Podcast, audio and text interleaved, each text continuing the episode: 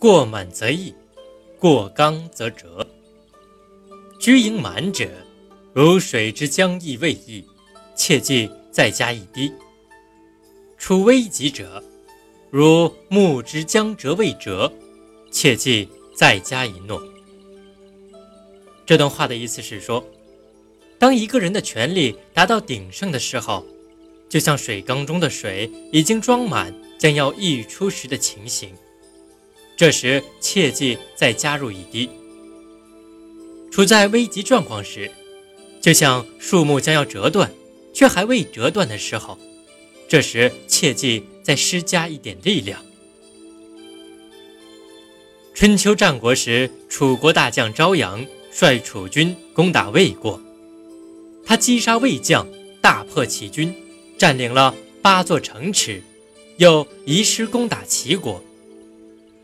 陈轸充任齐王使者去见昭阳，拜祝楚军的胜利，然后站起来问昭阳：“按照楚国的制度，灭敌杀将能封什么官爵禄位？”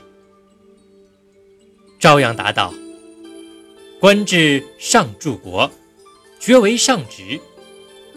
陈轸接着又问：“比这更尊贵的还有什么？”朝阳说：“那只有令尹了。”陈轸就说：“令尹的确是最显贵的官职，但楚王却不可能设两个令尹。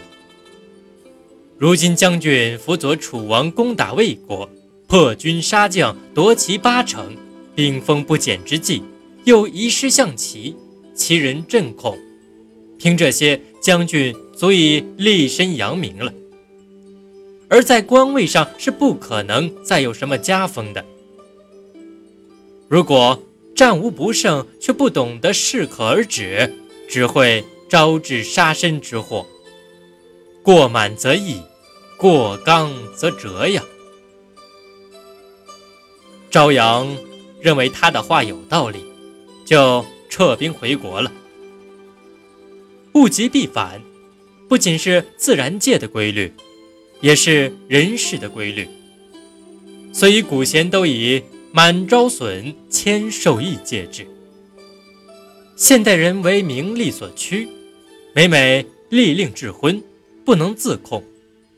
有些身处官位者，本已树大招风。